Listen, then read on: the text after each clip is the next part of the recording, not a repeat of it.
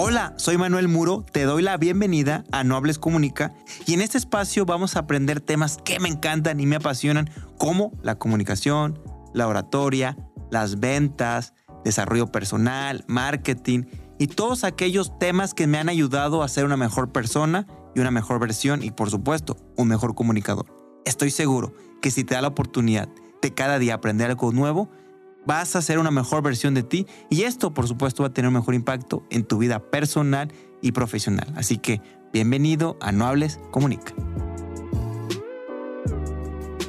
Hola amigos, bienvenidos a su podcast Nobles Comunica. Estoy muy contento, estoy muy, muy motivado porque tenemos un súper invitado, mi estimado Julio Hierro. ¿Cómo estás? Bien, al 100. Gracias por la invitación aquí en esas grandes oficinas y este gran set. Emocionado de estar aquí. Eso es todo. Va a estar muy interesante porque vamos a estar platicando sobre un tema que a todos nos, nos conlleva, un, tema que a todos nos interesa, que es el know-how de redes sociales y ventas. Él es un experto, la verdad, estaba leyendo su trayectoria y lo he seguido. Y bueno, y también mi esposa y, y yo estamos tomando un curso, lo cual es parte de lo que queremos crecer. Él es empresario, creador de contenido en, con una comunidad de más de 120 20 mil seguidores en YouTube, más de 103 mil en TikTok y 29 mil en Instagram. Bueno, ahorita ya son más, como 34 mil, ¿no? Está bien. Por lo cual ha logrado monetizar y conectar y sobre todo ayudar, que es parte de a grandes empresas como Vidanta, Forbes, Jumbo y ha ayudado a marcas personales como Brando Angulo, Braulio Arzuaga, Agus Marcos, El Arque Diego y entre muchos más. ¿Qué más, mi estimado Juliero, ¿qué agregarías a esto? Malo para hacer desayunos y bueno para jugar fútbol. Bueno, pero si no, ya invitas ahí, eh, pides, ¿no? Que sí, algún rap y ya eso ya me salva. Te quitas de broncas. Exacto. Eso es todo. Pues bienvenido, la verdad es un gusto estar contigo y, conocer de todo lo que haces. También leía algo que es, tú le llamas como el superpoder, que es la creatividad. Me encantó porque es, ha sido como esa esencia de impulsar marcas, ¿cierto? O sea, ¿qué podías ahí compartir sobre este superpoder que tienes? Que ha sido como realmente tu referente o tu, tu valor agregado? No, pues creo que muchas veces como empresarios a veces te quedas, te ciclas, ¿no? Te metes muy cañón a tu negocio y entonces quieres innovar, pero como estás, como esos caballos de carreras que están así para no ver a otros lados, eh, pues a veces viene alguien externo te dice, oye, pues mira esta locura, podemos hacer esa estrategia de marketing, ese tipo de anuncios. Y anuncios creativos, estrategias de marketing creativas te ayudan a tener un costo por lead mejor, te ayuda a llamar más la atención de tu público y al final de cuentas, el que hace dinero hablando, porque este podcast tiene que ver con negocios y así, el que, el que gana mucho dinero en esta era es el que tiene la atención de la gente. Totalmente. Entonces, la creatividad suma demasiado al tema de tener la atención de tu cliente hace sentido totalmente y más porque, como tú dices, el que tiene la atención es el que tiene la gente. ¿Por qué? Porque al final así funciona. Completamente. Oye, bueno, me presento muy rápido para la gente que, tu comunidad que nos escuche. Yo soy Manuel Muro, soy coach de oratoria y comunicación. Tengo más de 12 años de experiencia en esto. Me encanta lo que hago y sobre todo creamos este espacio que es No Hables Comunica con la intención de traer gente que nos aporte valor. Personas como tú que, que son líderes en sus áreas y también yo siempre digo a la gente, es como me hubiera gustado yo poder escuchar un podcast de esta magnitud para haber acortado el camino. Entonces creo que tú nos vas a ayudar bastante el día de hoy. Espero sumarles y si en algo les puedo ayudar en redes sociales, ahí una duda que digan, ah, yo vengo del podcast, yo lo escuché. De hecho, ¿cuáles son tus redes? Porque normalmente lo dejo hasta el final, pero siento que me gustaría desde el principio ya te empiecen a seguir.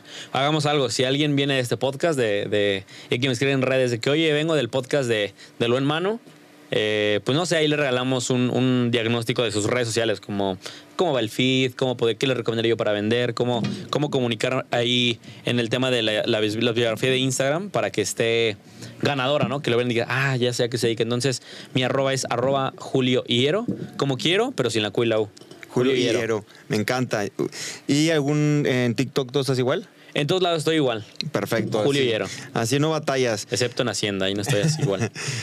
Muy bien, yo estoy como Manuel Muroa, Instagram, TikTok, para que igual me sigan y compártenos qué les pareció este gran, gran capítulo. Bueno, muy bien, pues vámonos directo con la carnita de esto.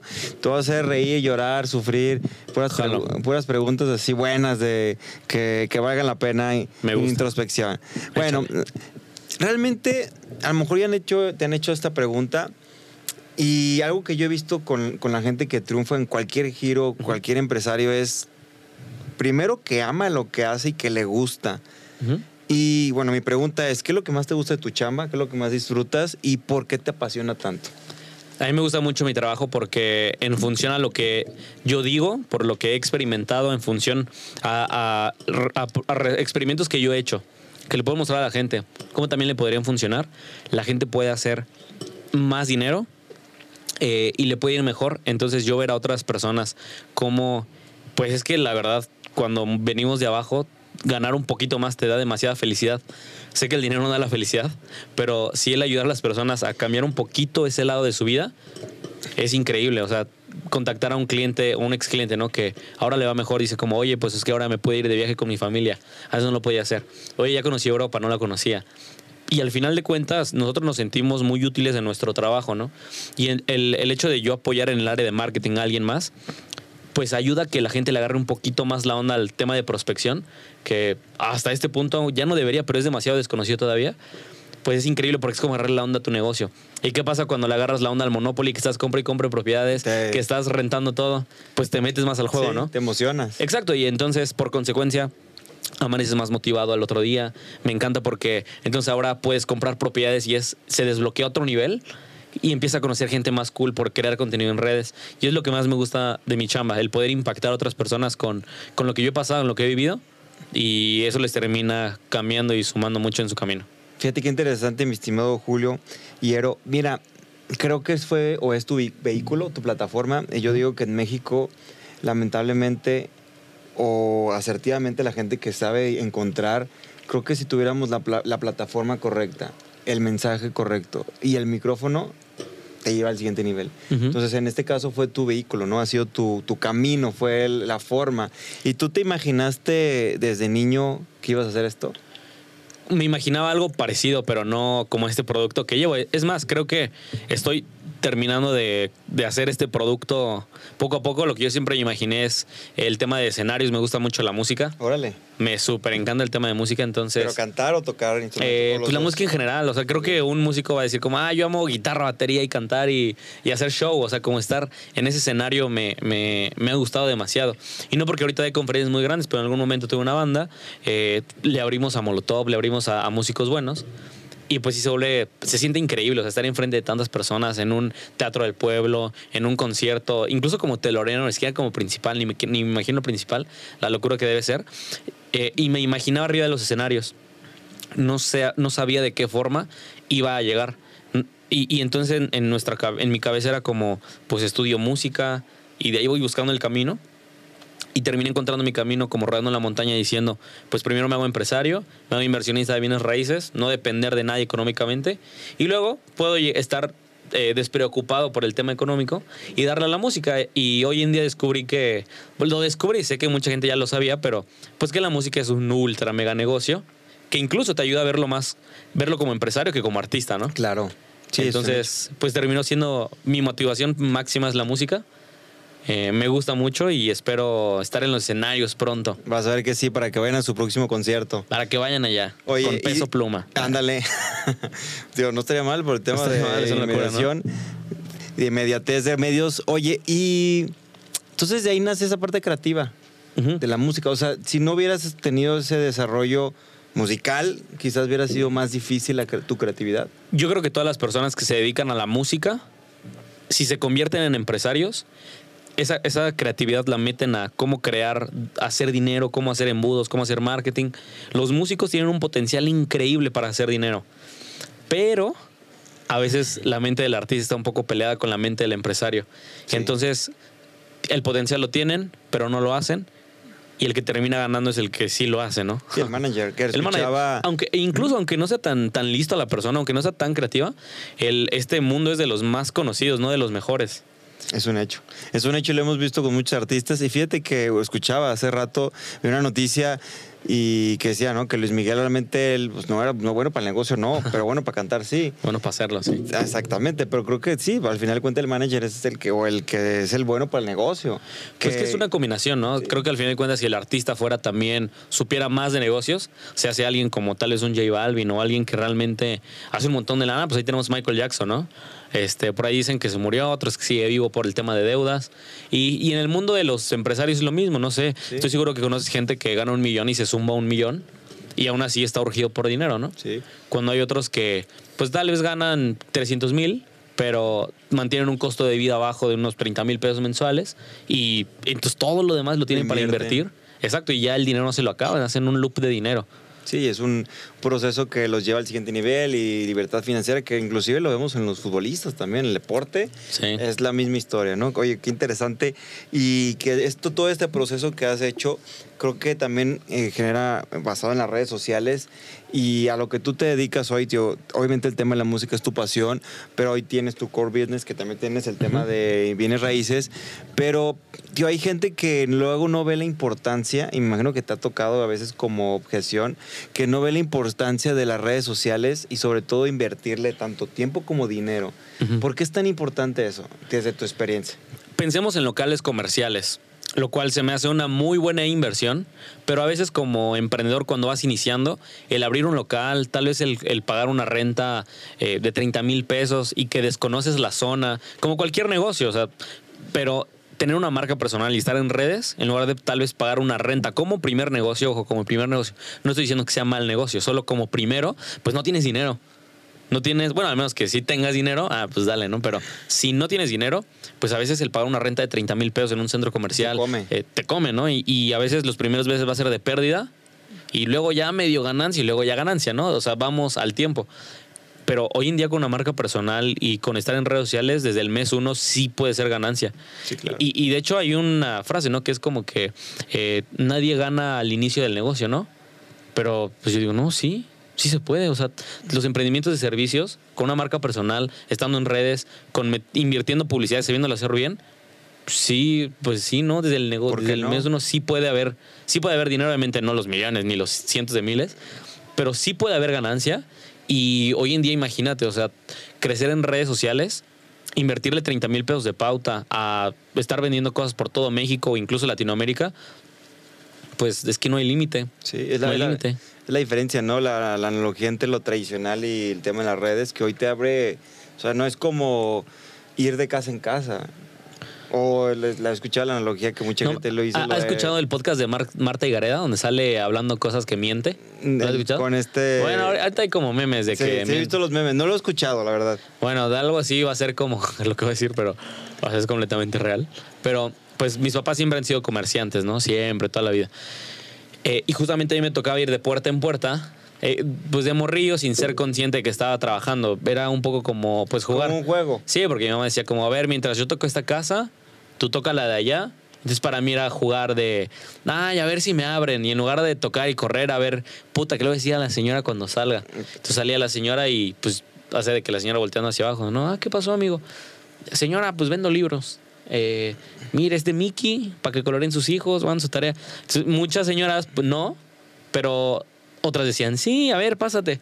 Y, y a veces incluso puede ser incluso lástima, otras puede ser, ah, qué cagado, también puede ser, ¿no? Sí. Y otras como, eh, ah, no, pues sí, sí me hace falta. sí. Porque antes no ocupaban internet, eh, a comunidades no llegaba en carta, tocaba hacer tarea en enciclopedias, ¿no? Claro. Entonces ahí es donde yo vendía. Órale. De ¿Y eso crees que te forjó? Sí, completamente. De hecho, O sea, si me... tu, tu experiencia de venta y todo. Sí, completamente. De hecho, si me preguntas, eh, para mí lo que me abrió las puertas no fue mi agencia de marketing digital. Creo que ese es un vehículo, pero creo que en realidad lo que me terminó abriendo las puertas fue desde pequeño haberme estado capacitando en ventas sin darme cuenta que me estaba capacitando. Pero en realidad creo que mi vehículo son las ventas, Claro. no tanto la agencia de marketing. Tal vez pude haber iniciado en bienes raíces o, o vendiendo limones. Pero al final de cuentas, un gran vendedor vende lo que le den, ¿no? Totalmente. Sí, yo Creo que mi vehículo es más, más ese. Sí, ¿verdad? Yo me identifico mucho con eso y, y al final vendemos algo, ¿no? Un servicio. Todo el tiempo nos estamos vendiendo. Hay gente que no lo ve o de plano no le gusta, pero ¿crees que es una limitante? Alguien que quizás tiene una buena marca personal, pero es un mal vendedor, ¿crees que sí le afecte? Completamente. Eh, todas las personas que no saben, que no saben vender, pues dependen de que alguien los venda. Entonces en este mundo solo hay dos, o vendes o te venden. Eh. Pues así de sencillo, ¿no? Que lo, lo peligroso es que si te venden, puede que baje tu margen o que... Pues te van a vender al precio que ellos quieran ganar. o te sustituyen. Exacto, y si no sabes vender, ¿cómo vas a... ¿Cuál va a ser tu certeza para decir, pues mañana quiero ganar 200 mil pesos? Pues no puedes. Claro, porque tú no, no depende de ti. A menos Dependes de que de alguien. Dependes de alguien. Entonces eso no es una estrategia. Termina siendo algo más como suerte o no sé. Y llevándolo a redes sociales, ¿cuál es? O sea, obviamente entiendo que la venta tradicional, que por supuesto puedes de ahí jalar a lo mejor el, el tema de los leads o lo que sea, automáticamente tú puedes eh, sacar clientes. ¿Cuál es el mayor reto de vender en redes sociales? Creo que el mayor reto de vender en redes sociales tiene que ver con cómo le hacemos para llamar la atención de nuestro prospecto en un mercado ultra saturado.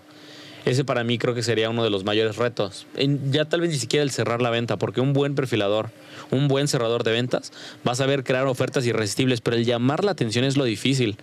¿Cuántos TikTokers no hay, creadores de contenido no hay, que están allá afuera?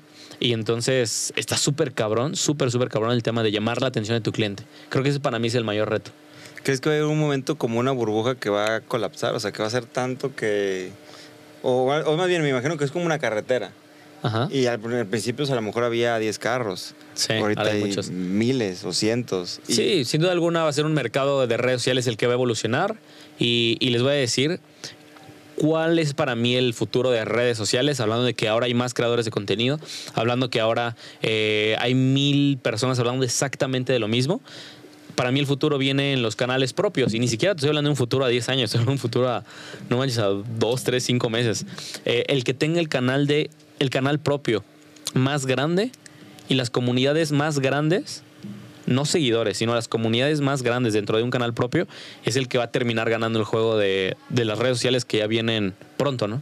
Entonces, redes sociales te limita el alcance, pero un canal propio no. ¿Qué sería un canal propio? Un ejemplo. Listas de email marketing, lista WhatsApps gigantes, canales de Discord, eh, membresías que estén pagando de 5 dólares, por ejemplo. El que pueda llegar a toda la comunidad que acumule es el que se va a ser un mejor influencer, porque ahí sí va a ser un influencer con, con Eh, más integral. pues más cabrón. Sí, porque lo que pasa es que muchas veces hemos visto, buen ejemplo, ¿no? Que ahorita lo que está con Estados Unidos de que aquí TikTok o se va o no se va, o etcétera. ¿Qué pasa si todos tus, vamos a decir, tus huevos de la canasta están ahí? Ujú. Se te- ¿Qué pasa? Se te va. Obviamente empiezas de cero, pero creo que cuando tienes con esa diversidad y ese canal que dices, tienes para dónde moverte. Exacto, y en redes sociales tenemos algo que es un, un tipo de algoritmo el cual no controlamos. Esa, tus seguidores no son tus seguidores. Eres un colaborador de redes sociales. Yo soy un colaborador de redes sociales. Bueno, no me pagan. Soy becario. Soy más como un becario de, de Facebook y de Mark Zuckerberg. Pero de ahí me ayuda para mí generar mis prospectos. Entonces, realmente, obviamente la comunidad la adoro y, el hecho de, de la gente que me sigue o, o venir aquí a la oficina y que el dueño de la inmobiliaria me conoció, dije, wow, eso es una locura.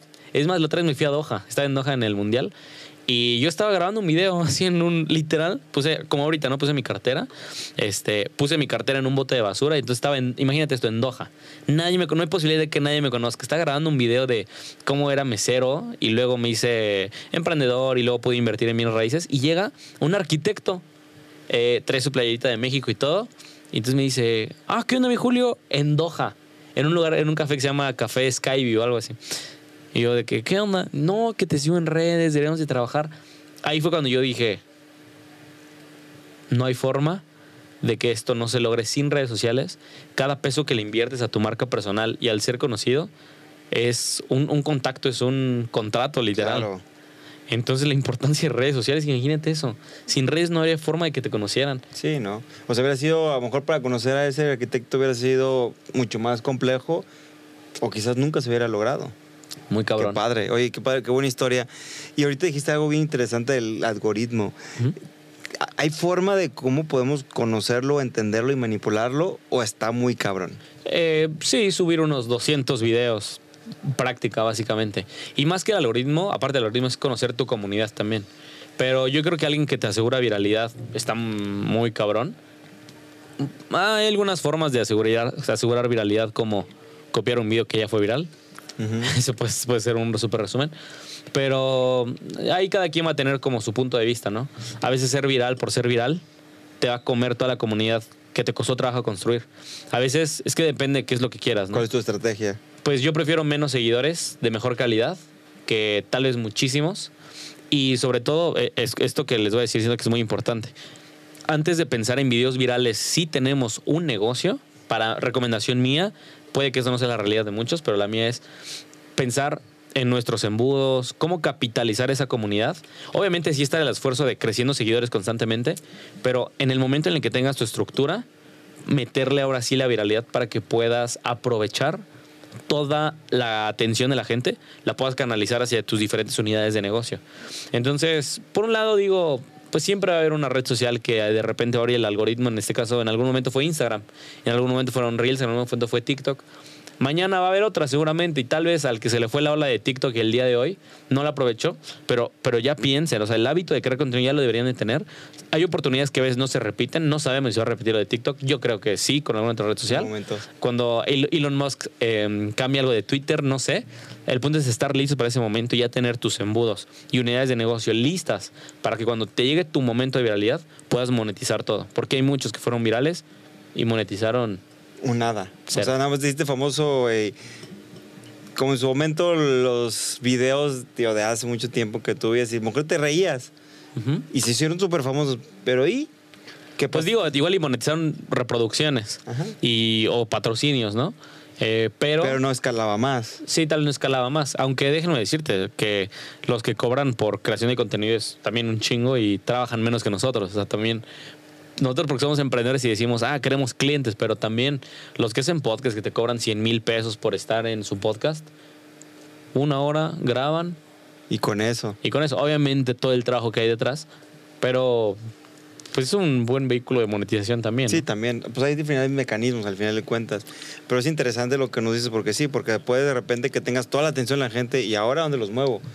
Lo, lo interesante es tener la estructura y, sobre todo también algo que hay una palabra que lo he escuchado y, hablábamos hace rato de, de Juan Pazurita, de su podcast, etcétera, y todos los que tú mencionaste, creo que la constancia, ¿no? ¿De qué, consejo nos darías o tip nos recomendarías para tener esa constancia en redes sociales? Porque imagino que es muy celoso esto.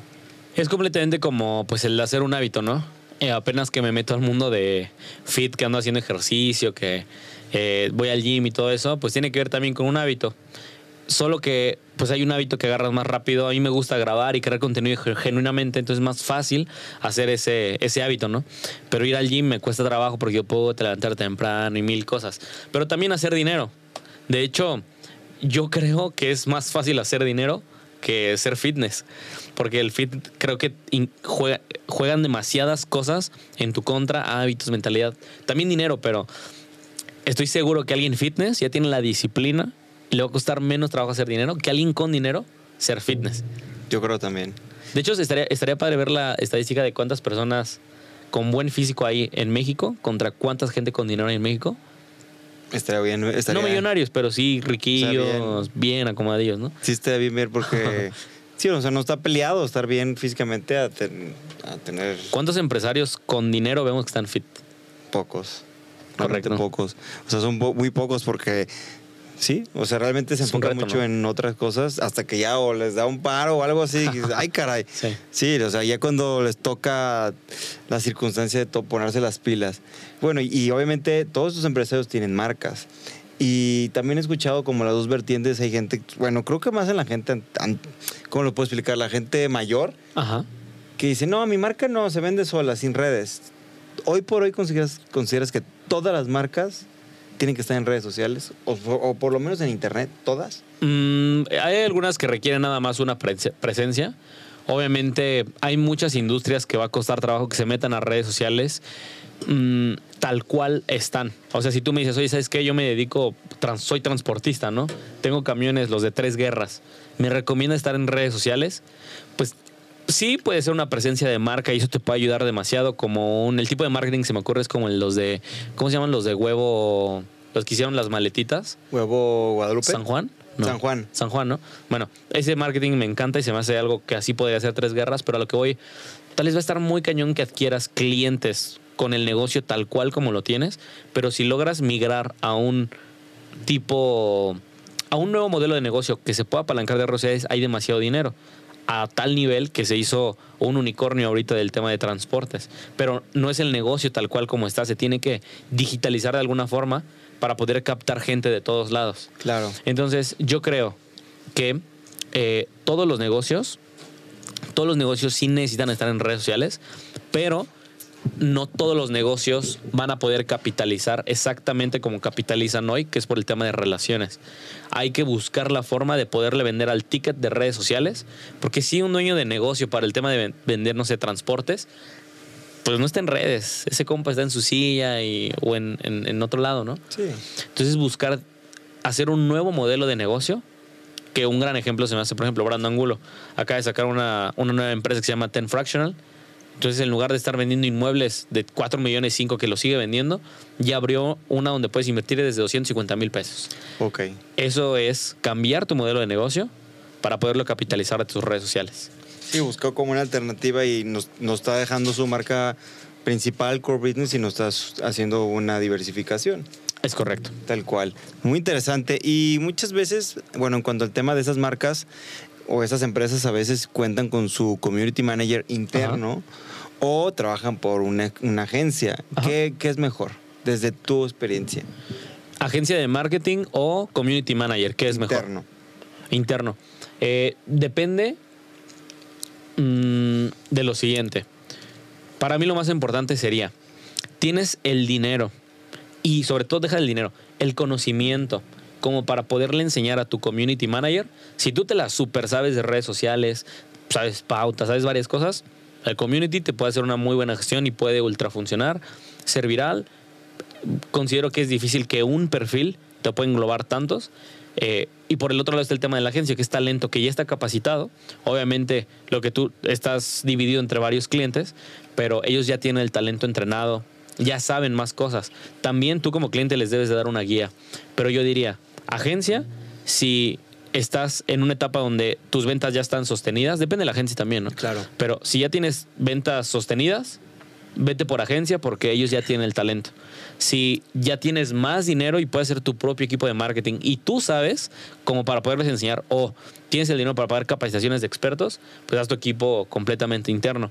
Yo vería la evolución algo así como equipo interno primero, luego una agencia que apalanque este pequeñito que, tenías y luego todos in-house. Ya. Esa, como esa evolución. Ya. Ya, qué interesante que se van apalancando y es una mancuerna al final de cuentas. Es que al final de cuentas, tan solo pensemos esto, esto esta frase me encanta, o, o pensarlo así me encanta, pero muchas veces nos vamos por agencia de marketing o equipo in-house. Y pues yo te diría, pues las dos, al final de cuentas, puedes tener un equipo interno que te haga todo el tema de marketing y otro externo que también te ayuda a vender y ponerlos a competir. Oigan, a ver quién gana. Externos contra internos. Está padre. Unos traen nómina, los otros traen nómina más un fee, tal vez te cobra más caro a la agencia, pero pues los puedes poner a competir. Es más, puedes tener hasta tres, cuatro agencias y algunos dirán, ah, no manches, este, es demasiado gasto. Obviamente en función a lo que puedas ir haciendo, ¿no? Pero hay agencias de marketing que cobran 10 mil, otras que cobramos de 30 mil a 40 mil pesos al mes pero pues al final de cuentas los puedes poner a competir y te deberían de tener un buen retorno de inversión. Pero ¿cuál es el problema? Hay malos cerradores dentro de las empresas. A veces vender no es culpa del community, es culpa también de los cerradores de venta. Sí, porque un ejemplo, tú ya me pusiste al cliente o al lead, ya me pusiste ahí, es como el fútbol. Ya, el pase. ya me pusiste el pase, métela, ya está, ahí. Y ya nada más él tiene que. Y pum, la voló. y ahí está, ahí está. Pum, poste. Pum, bien tronco. sí, y, oye, y ahí en ese proceso que, que puede ser muy complejo para ustedes como, ya sea como community manager, o como agencia, ¿cómo te defiendes? Un ejemplo, llega el dueño, oye, pero es que no estamos cerrando. ¿Y cómo le dices? Es que tu cerrado está ahí en tronco. Hago un mystery shopper. Yo le, me hago pasar por un prospecto me meto al embudo, llego con sus cerradores y yo evalúo, yo sé vender, puedo decir que sé vender. Entonces evalúo cómo me están cerrando y si me están dando mal seguimiento, mira carnal, aquí están los prospectos, aquí tus 30 mil pesos los estamos desquitando con los leads que estamos mandando, pero mira, así no están cerrando. Así te, así te proteges. Exacto, en mi caso de agencia de marketing, yo cierro los prospectos de mi cliente. Eh, entonces yo tengo el todo en uno. Yo te genero la marca personal o tu contenido de la empresa, te genero los prospectos y yo con mi equipo de ventas, yo te valido que sean buenos prospectos. No los cierro porque no puedo ser experto en todos los temas, pero lo que sí puedo es perfilarte a todos, validando que traigan dinero, intenciones de compra, que sea buen prospecto, que tenga un proyecto real y de ahí yo lo mando con el cerrador. Y entonces ya con eso yo digo, mira, aquí está mi resultado, te mandé este mes cinco leads buenos. Y cerraron tantos. Y se cerraron tantos de 300, 400 mil pesos, dependiendo del tipo de cliente. Esto no me funciona con todos. Si me llega alguien que vende productos, eh, esto no me funciona. Yo trabajo con clientes que tienen high tickets, que un cierre es de 500 mil, 200 mil, 300 mil pesos. Sí, que, que, al final lo puedes tú monetizar y revisar y medir.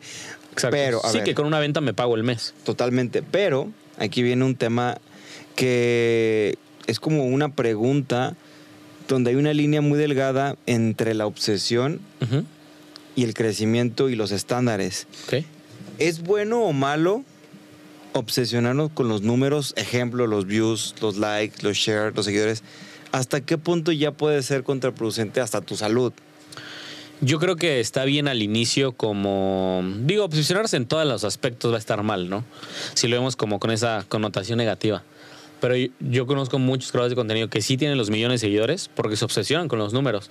Un gran ejemplo, pues que también tiene que ver con disciplina y lo que no se mide no lo mejoras. Totalmente. Eh, entonces yo te diría que al inicio en tus redes sociales, obsesiónate dos meses en poder crear contenido, en, en ver todas las métricas para entenderle bien.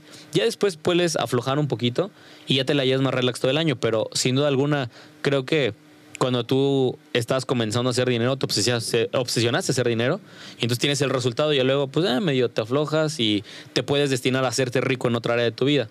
En tu ser, en tus relaciones, en comer rico o en descansar más, ¿no? Claro. Tal vez eres rico en dinero, pero no rico en sueño. Eso sí. Entonces la vida te empieza a golpear. ¿Alguna vez te ha pasado que te da miedo hablar frente a un público, tienes pánico escénico, no sabes improvisar y te cuesta responder preguntas difíciles? Si te ha pasado en alguna ocasión, quiero decirte que yo me dedico justamente a ayudar a las personas a solucionar estos problemas a través del curso No Hables Comunica que estamos impartiendo de manera online y presencial en Guadalajara, México. Durante 15 horas vas a poder aprender diferentes técnicas y herramientas para poder solucionar este problema y puedas convertirte en un experto al hablar frente a un público tanto para tu vida profesional como personal. Si quieres saber más información, manda un mensaje. El link va a estar en la descripción del podcast. Será un placer ayudarte y recuerda, no hables, comunica. A lo que voy es, creo que la obsesión, dependiendo de la persona, puede llegar a ser buena o ser mala. Es como un cuchillo matas a alguien, pero también es un pastel. Sí. Entonces, yo les diría, sí, obsesiónense. Eh, sobre todo si son, si están en una etapa temprana y realmente quieren despuntar. Y luego la vida premia bien cañón esa obsesión. Tiene un resultado. Tiene un resultado cañón. Solo tengan cuidado de no alejar a las personas que aman. Tengan cuidado con su ser porque también lo tienen que trabajar. Pero no creo que la obsesión sea mala. Creo que depende la persona que esté ejecutando esa obsesión, si la hace buena o mala en realidad, ¿no? Es bien interesante lo que, lo que estás platicando, Julio Hiero, porque al final sí es cierto, o sea, si no lo mides no puedes mejorar y vas creciendo, pero aquí hay dos, dos preguntas que te quiero hacer. El primer punto es, ¿una marca se puede burn out? O sea, se puede tronar de tanto que le metiste, tanto que te opcionaste. ¿Sí se puede, como igual que nosotros?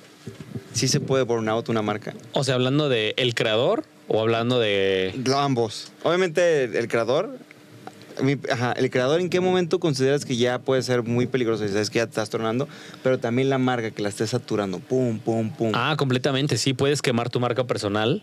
Eh, pues sobre todo que la gente te queme porque no diste buen servicio. Porque puede ser que eres una marca personal que sabe llamar la atención, que sabe vender, pero que el producto que está dando o, pues que no es bueno. Entonces también eh, marketing y el tema de negocios no solo es con estar vendiendo, sino cumplir la promesa que le estás dando a la gente. Entonces, claro, puedes quemar tu marca personal, pues no cumpliéndole a tu cliente, ¿no? Esa es una. Y dos, tú como creador de contenido te puedes quemar todo el tiempo cuando la publicidad puede llegar a ser muy cara si no estás reutilizando o si no le estás vendiendo más a la misma persona. Eh, y eso tiene que ver, por ejemplo, los inmobiliarios o los que venden seguros. Todo el tiempo se enfocan en estar consiguiendo nuevos clientes, todo el tiempo. No se enfocan en crear una comunidad después de la compra. Entonces ahí también se puede quemar el negocio hablando de dinero, de otros 30 mil pesos de inversión, otros 100 mil de inversión y no vemos resultados pues el negocio también se va a quemar, ¿no? No solo la marca. Sí, totalmente. Pues claro, sí, se puede, se puede quemar cañón. Qué interesante, qué interesante lo que nos, nos dices, porque sí, hay que saber medir y, como todo, ¿no? Como todo hay un límite. Y es, eso es lo peligroso de el mal uso de redes sociales, me imagino. Completamente. ¿Qué también consideras que es lo más peligroso de, de las redes? ¿Qué consideras que es lo más peligroso? Eh, creo que poca gente habla de esto, pero algo muy peligroso de redes puede ser el hate. ¿Has recibido hate Sí. tú en tus redes? no directamente, sino indirectamente. Cu- ¿Cuál, cuál, cuál, qué te ha caído? O sea, un ejemplo, nosotros preparamos a la Miss Universo, a Andrea Mesa, y ella le ganó, vamos a decir que en segundo lugar quedó una chica de Perú. Ajá. Y no, pues aventaron, y yo subí un video donde ella sale hablando su discurso Ajá. y me escribían de, de todo, ¿verdad? O sea, De desde que que, no, no, mames, yo- ¿quién le enseñó esta ¿quién le- basura? Haz de cuenta, y yo ya no me reía, pues obviamente era patadas de ahogado, pues obviamente ganó, por algo ganó. Sin embargo, sí. ¿Y te pegó el hate? No. O sea, sí sentí lo que siente ella, pero a un nivel muy mínimo. O sea, sí. Buen no- manejo de crisis. Sí, no fue como que, ay, así, depresión y así, ¿no? Pero sí le, sí le comentaba a mi esposa, y ahora veo lo que sienten ellas, o sea, porque era, o sea, es una crítica directamente y les vale. Pues que está más fácil criticar que hacer, ¿no? Ah, es un hecho. Pero sí, ¿a ti te había pasado? Creo, creo que lo más cañón sí es que te tienen hate, sí, completamente. Eh, ve cómo son las cosas. Una vez me cayó demasiado hate en un momento chido de mi vida y bien menso me lo creí. Eh, entonces dejé de hacer videos un rato porque si dices, pues te lo crees y, y creo que poca gente habla de que del efecto que te puede causar el hate. Pero al final de cuentas, si no puedes por el hate, pues no estés en redes. Es como si dices, ay, no sé cuánto voy a vender el mes, mejor ya no emprenda. Pues ya no emprendas. O sea, pues sí, o sea, tienes que aguantar, tienes que tener buen manejo de emociones.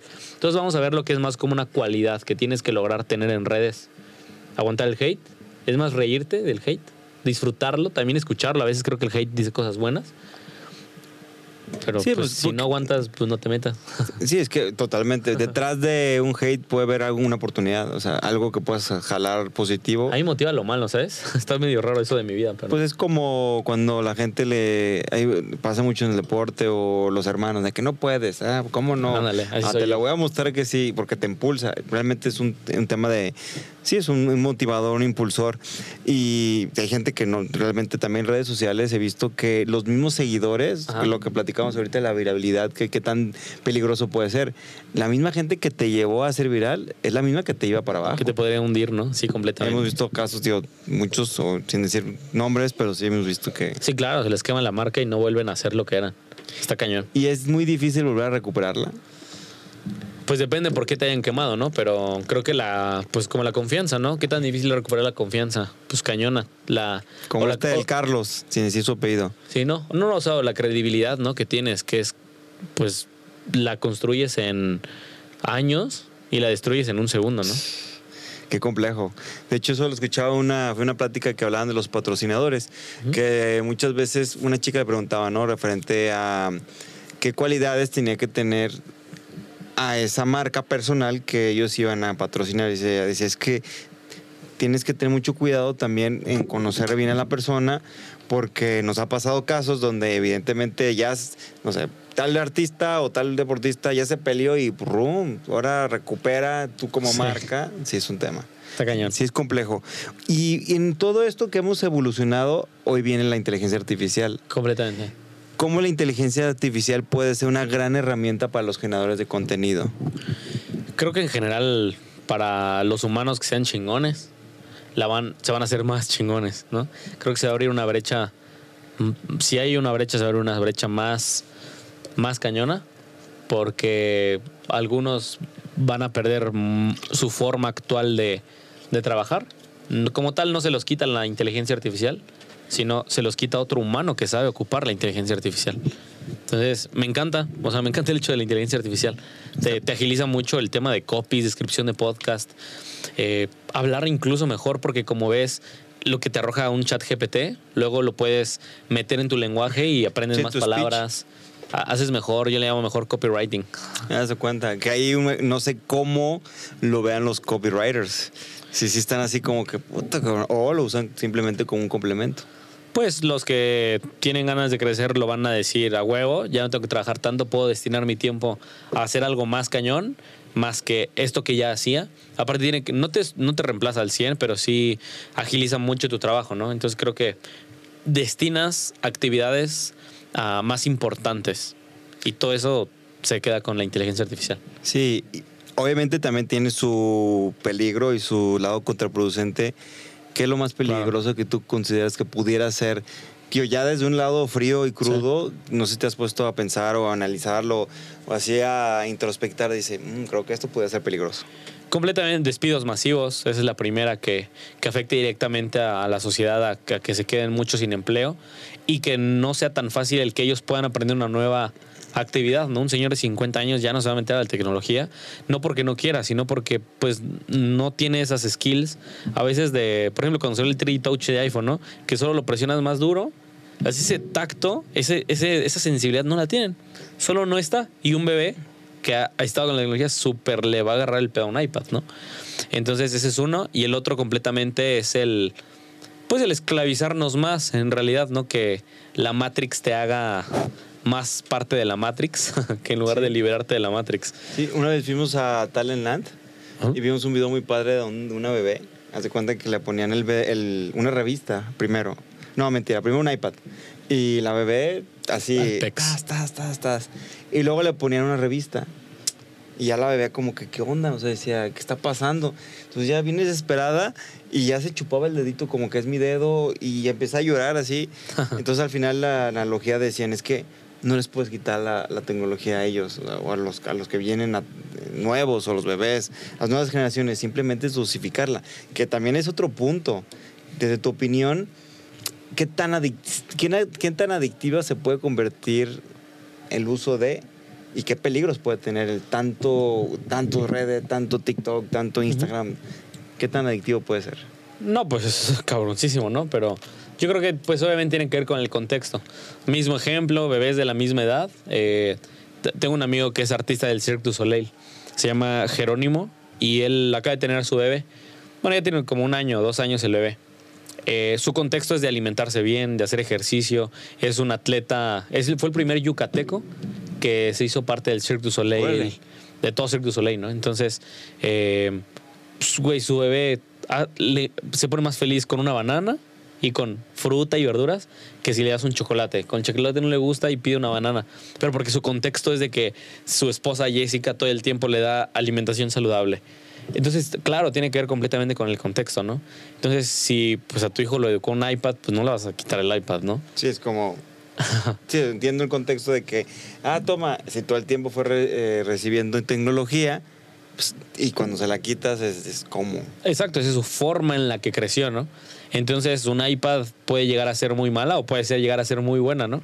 En mi caso, tal vez es un ejemplo muy malo, pero pues nunca tuve un- una consola de videojuegos, ¿no?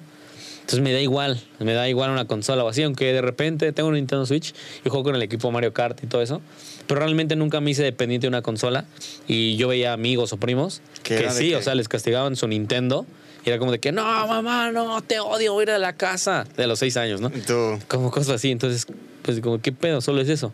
Pero tal vez yo me pongo igual si me quitan alguna otra cosa, ¿no? el celular. El celular, por ejemplo, ¿no? Sí, exacto. O algo así. Digo, no, soy súper dependiente de eso. Entonces, depende del contexto. Si es bueno o malo. O sea, la tecnología, la tecnología, el ego, los cuchillos, las armas, pues obviamente es bueno dependiendo Sí. con qué acto se haga o malo, dependiendo también desde qué conciencia lo haces, ¿no? Sí, es como las palabras. Yo digo que las palabras tiene dos caminos. Es, tienes un arma o tienes una rosa. Al final tú con unas palabras puedes destruir a alguien o lo puedes enamorar, lo puedes decir lo más increíble de la vida. Total. ¿Verdad? Puedes hacer un podcast. Ándale, como hoy. Oye, y uno que es creador de contenido, ¿no te ha pasado esa, o sea, dependencia de, de estar en el celular? ¿Esa adicción? Mm, sí, ¿O sí, completamente. sabido, sí has sabido cómo... No, no, no, sí, completamente. Eh, obviamente cuando estás en tu círculo que también está en el celular no te das cuenta porque estás dentro de lo normal. Pero eh, pues tengo varios amigos que son más grandes que yo, empresarios que están en redes y te das cuenta que ellos no agarran tanto el cel y son menos dependientes. Entonces sí, de hecho la otra vez, eh, era una cena, estaba muy, muy una buena personalidad ahí en, en todos estábamos cenando y dijo, ah, chequen su tiempo en pantalla. Y tenían de que cuatro horas, tres horas, así. Mi chamba, pues es Zoom, es Google Maps, o sea, no veo casi gente así uno a uno, todo es por Zoom.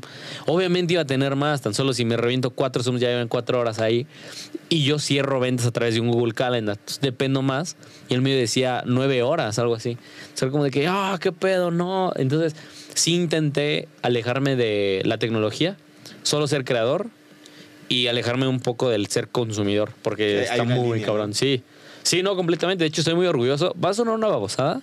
Eh, depende de quién lo escuche en realidad, ¿no? Pero eh, ves así años pasados de cuando era mesero a hoy, entre era mesero, tenía todas las compras, las compras que tenía en Mercado Libre, oh, hay demasiadas.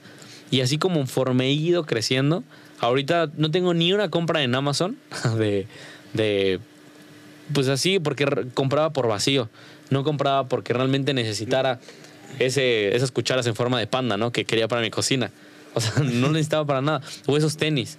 Entonces, creo que a veces termina, el dinero también termina siendo a veces malo porque te hace más esclavo de tu trabajo. Entonces, Sí, es un hecho.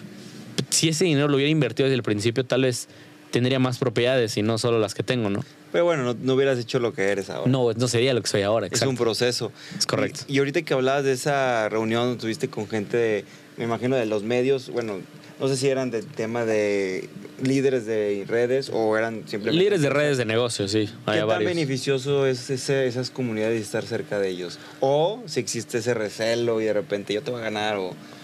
¿Tú qué Mm, yo digo que no hay como un... Bueno, a ver, en todos lados hay recelo, ¿no?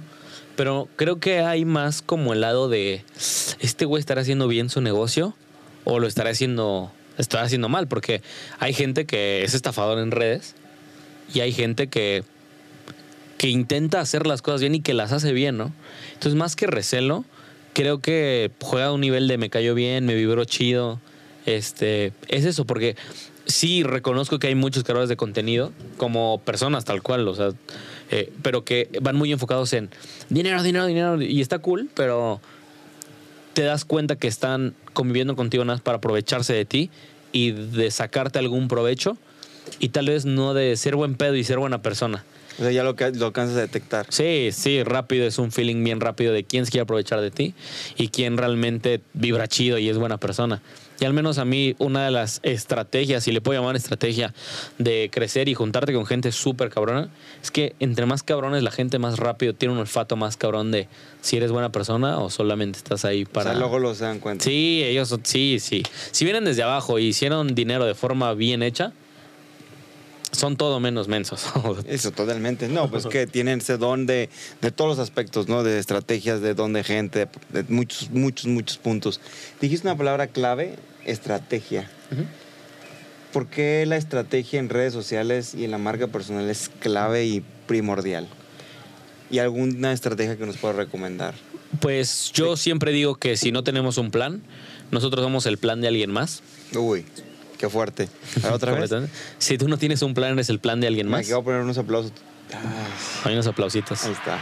Entonces, este, esa es, esa es una. El tema, necesitas un plan, sí o sí. Si no tienes una estrategia de marketing, estás dando como balazos al aire. Estás, y esos balazos son dinero. Entonces, que, ah, mira, ahí van otros 10 mil en el community de 8 mil pesos, de 8 posts al mes y así. Necesitas una estrategia, o sea, hacer una ingeniería inversa del cómo le vendas que es justamente hacia donde iría mi estrategia. ¿Cómo, ¿Qué estrategia de redes daría yo? Hagan una ingeniería inversa de la persona a la que le venden, ¿no?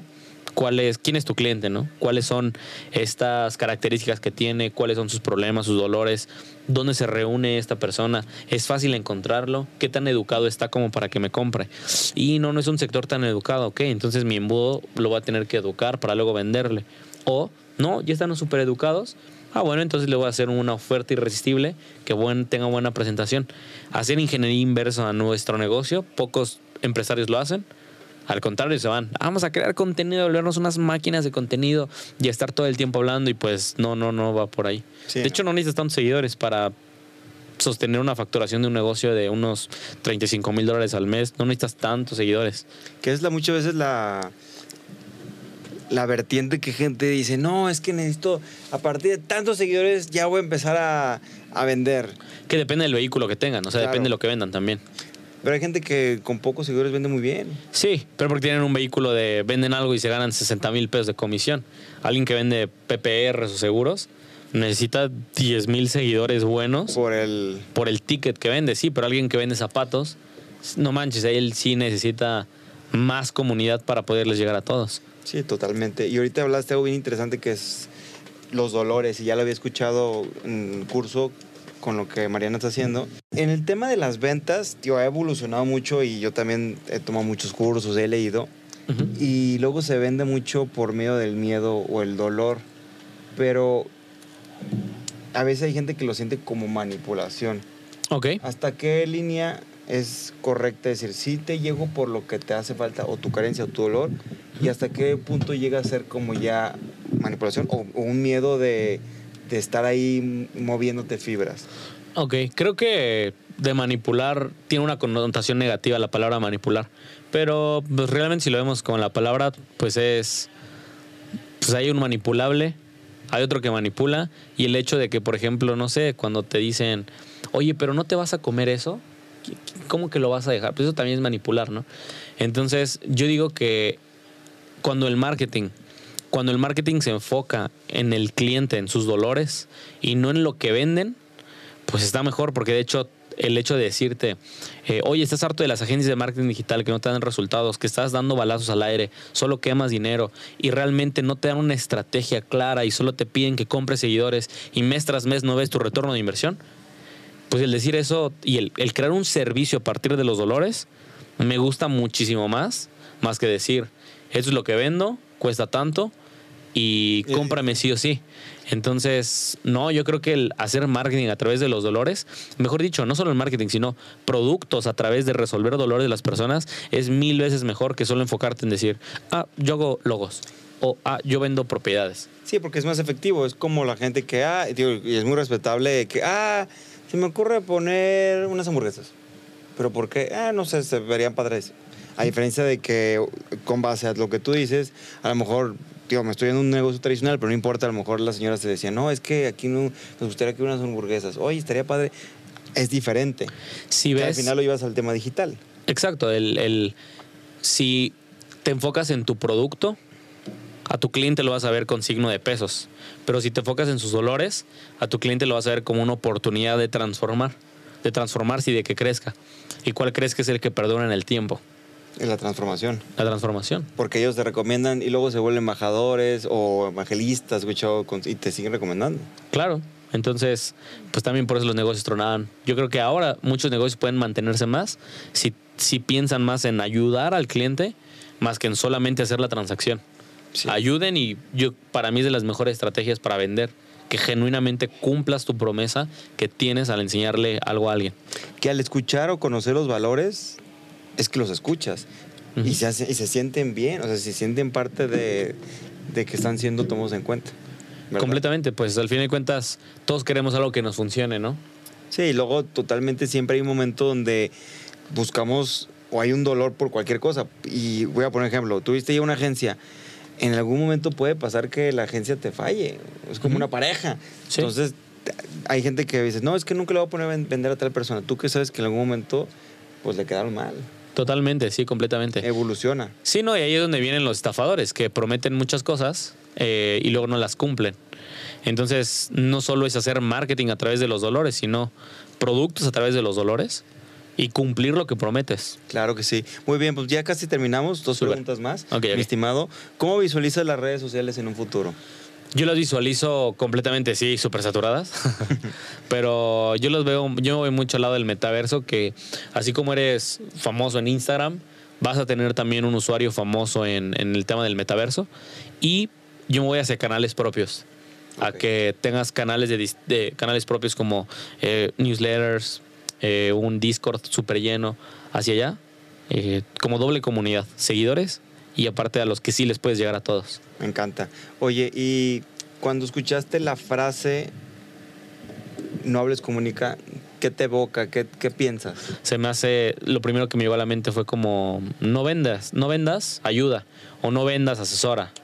Entonces a veces cuando nos llega un mensaje en WhatsApp de, oye, estoy interesado en esta propiedad, o en lo que sea que vendan, en estos zapatos, y les mandas un chorizote en WhatsApp de, sí, esto cuesta, y mandas el catálogo, mandas el brochure, mandas todo, un chorizote en WhatsApp, y luego te dicen, te dejan en visto, y luego pones, hola, y ya no te contestan.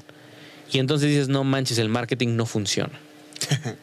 entonces, no vendan, asesoren y no hablen, comuniquen. Excelente, muy bien. Gracias por estar aquí. Espero que te haya gustado mucho lo que, que aprendiste. Bueno, más bien que aprendimos, yo aprendí mucho y me llevo mucho contenido de valor. Nuevamente, ¿algún mensaje que quieras cerrar? Ese, como dicen las matonas, eso es alguna frase matona o algún comentario que, para que la gente se quede con un rico sabor de boca de este, de este podcast? Entre más responsabilidades podamos soportar en nuestros hombros y en nuestra espalda, es donde vamos a tener más crecimiento.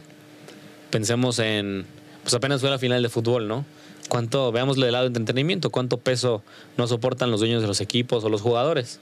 El tirar un penal y fallarlo y todo eso, entretener a 59 mil personas físico, más todos los que te están viendo, claro que vas a tener dinero y claro que vas a tener crecimiento y claro que vas a tener un poder de influencia en este mundo, ¿no? Es lo mismo con una empresa. Ser responsable de todo lo que implica emprender y entre, entre aguantes pesos más grandes, es donde vas a tener más crecimiento y ser rico en todas tus áreas, dinero, relaciones, tu ser, etcétera. Me encanta. ¿Dónde nuevamente te podemos seguir en tus redes sociales? Estoy como arroba juliero en todas mis redes sociales para que me escriban y en lo que les pueda sumar, ahí estoy para ayudarles. Oye, ¿por qué astronautas? Porque nuestro límite no es el cielo, es el espacio. Habla de el límite te lo pones tú y normalmente un astronauta no solo ve las estrellas, ¿no? Él dice, ah, chinga, pues yo voy yo también voy. Entonces no vemos gente solo cumplir sus sueños, sino también nosotros somos los que vamos por ellos. Gran cierre, gran cierre. Esto fue Nobles Comunica con Julio Hierro, Manuel Muro. Espero les haya gustado. Aquí estás, tus redes sociales para que te sigan. Y chicos, pues realmente esperamos que dejen tus comentarios. Ya dejó al principio, si no lo escucharon al principio, regresense porque ahí les lanzó una, una propuesta. Dejen sus comentarios qué fue lo que les, les gustó, qué fue lo que más aprendieron. Cinco estrellas y realmente fue un placer, mi estimado. Un verdadero honor estar aquí y muchas gracias por la invitación, crack. Hasta pronto.